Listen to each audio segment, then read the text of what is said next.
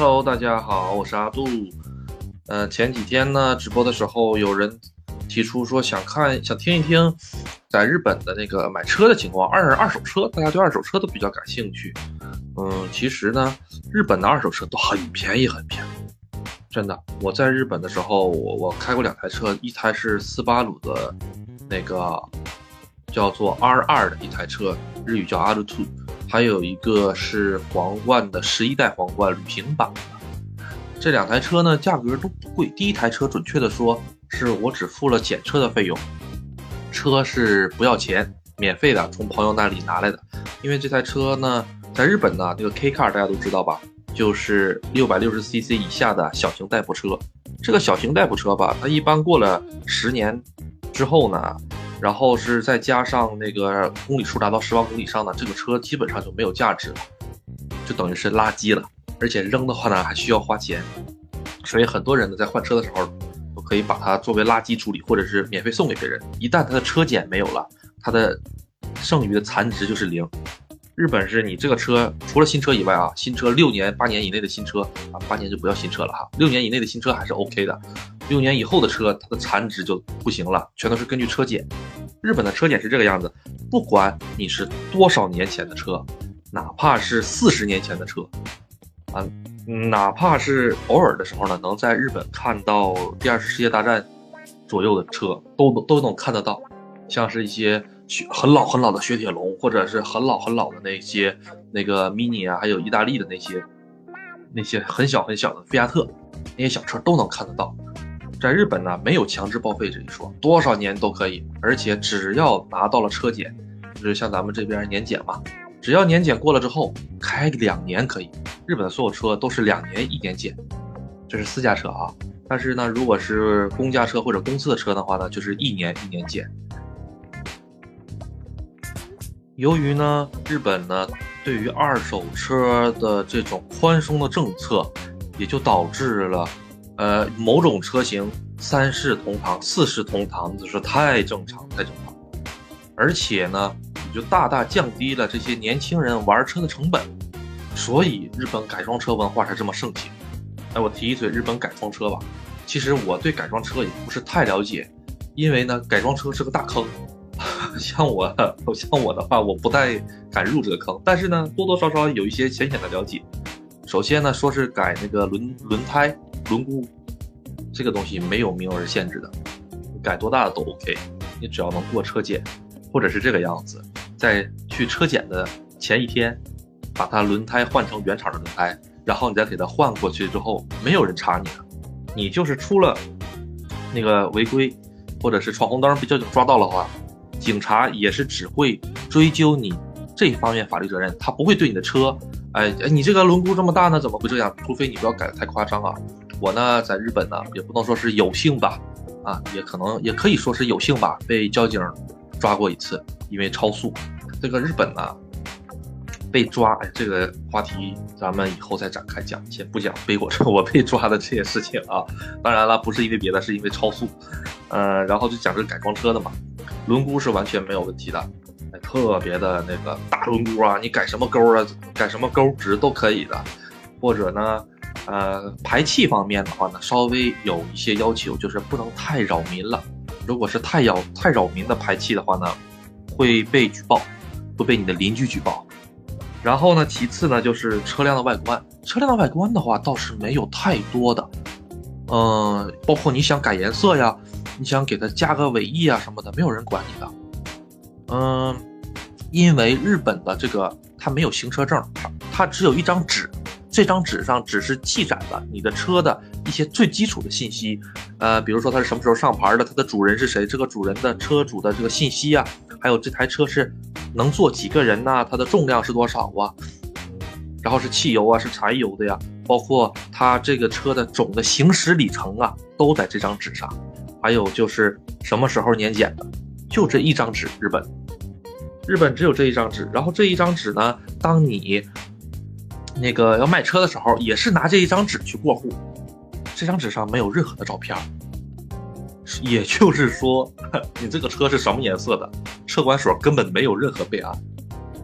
呃，但是那张纸上会写一个白呀，或者是一个黑呀，这些东西都不要紧的，没有人查这个东西的。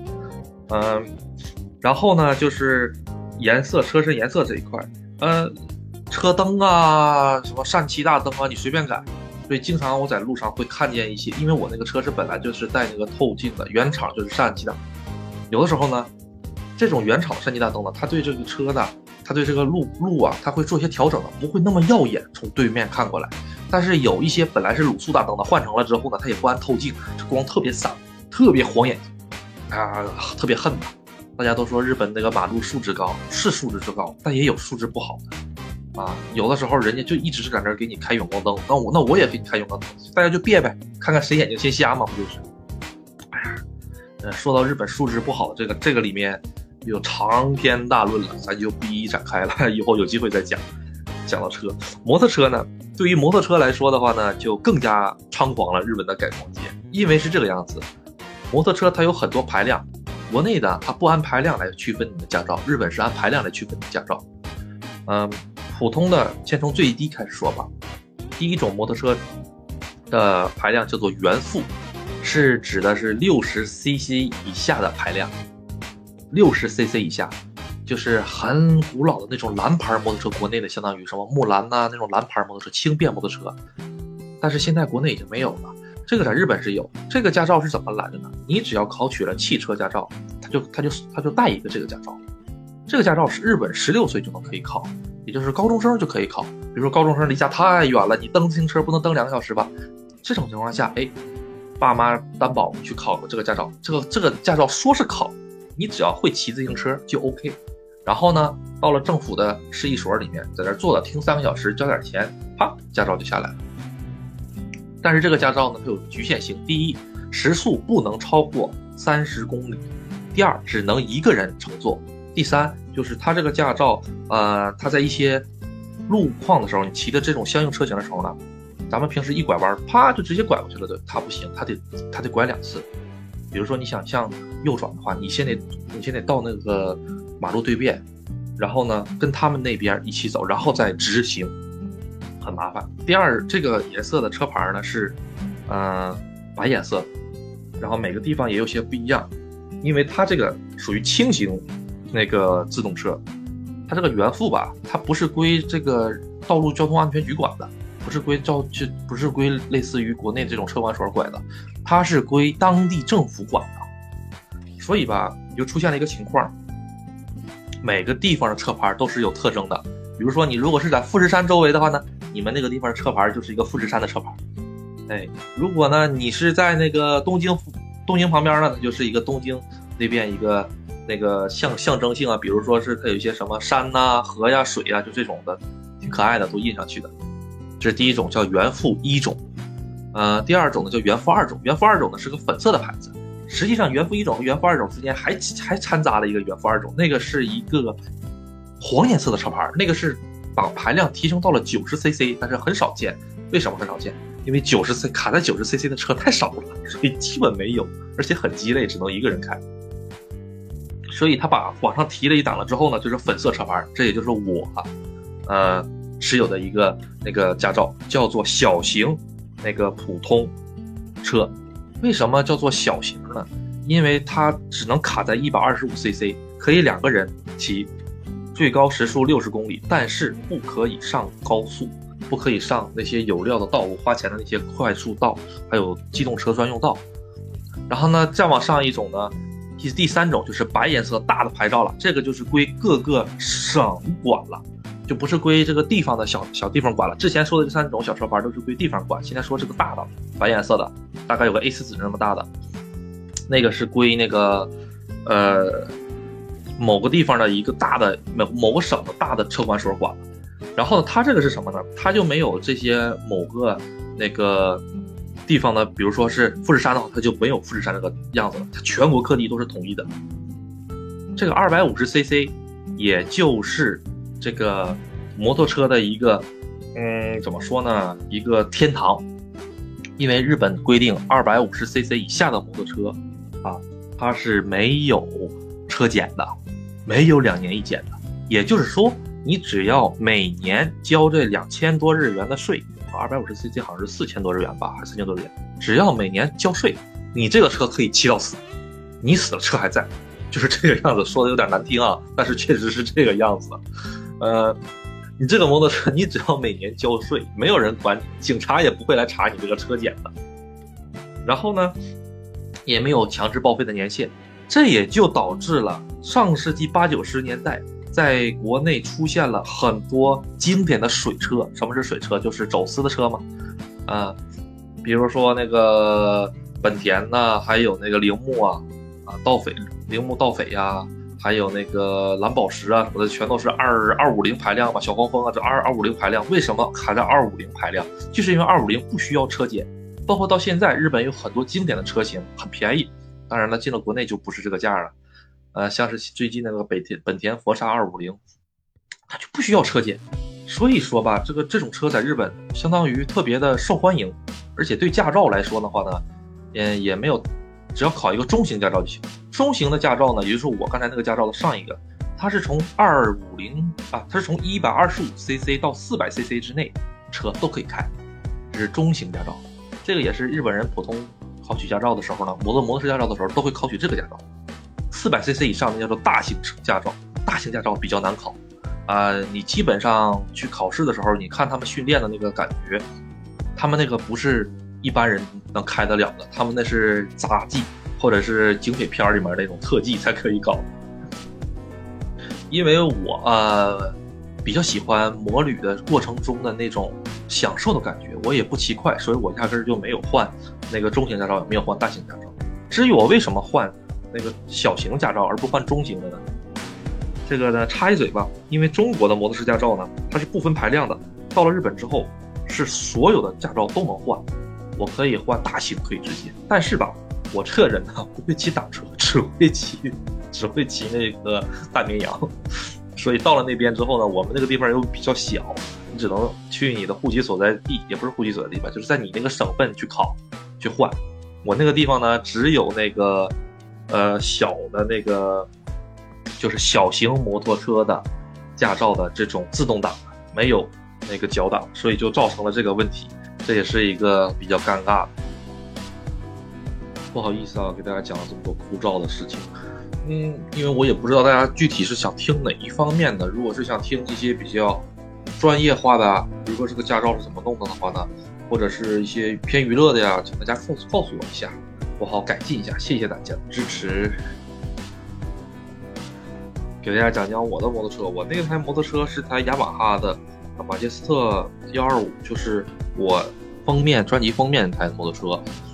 这台摩托车呢是改装过了的，呃，前后轮胎大了两号，然后外形也换了一些覆盖件，大灯也换成了氙气的灯，呃，最重要的就是它的这个排气。排气声音特别大，嘟嘟嘟嘟嘟嘟嘟嘟嘟嘟嘟嘟这种感觉的，啊，特别特别的吵。自己骑时间长的话，说实话有点心烦，但是没办法。然后每次回小区的时候，快到家门口的时候，熄火推进去，而且每次出门的时候都得推到路口了，我再把车发动之后走。为什么？太吵了，太扰民了。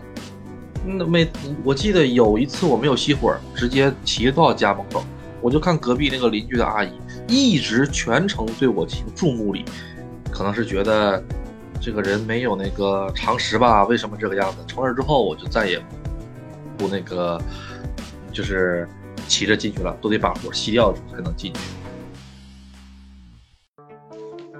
我来日本了之后不久，我就换了摩托车驾照，就买了一台摩托车。这台摩托车陪了我大概一两年的时间吧。嗯，前期我主要就是骑摩托车到处去玩。后来我的驾照是我的汽车驾照是在日本的学校里考的，大概考了半年左右，啊才考到。每天都要去上课，呃，也有那个，而且日本的这个学车呢，全都全部都是一一对一的。特别的好上车，不会像中国似的后面再坐两个人。只有考试的时候，我我载过第三个人，其他时间都从来没有载过第三个人。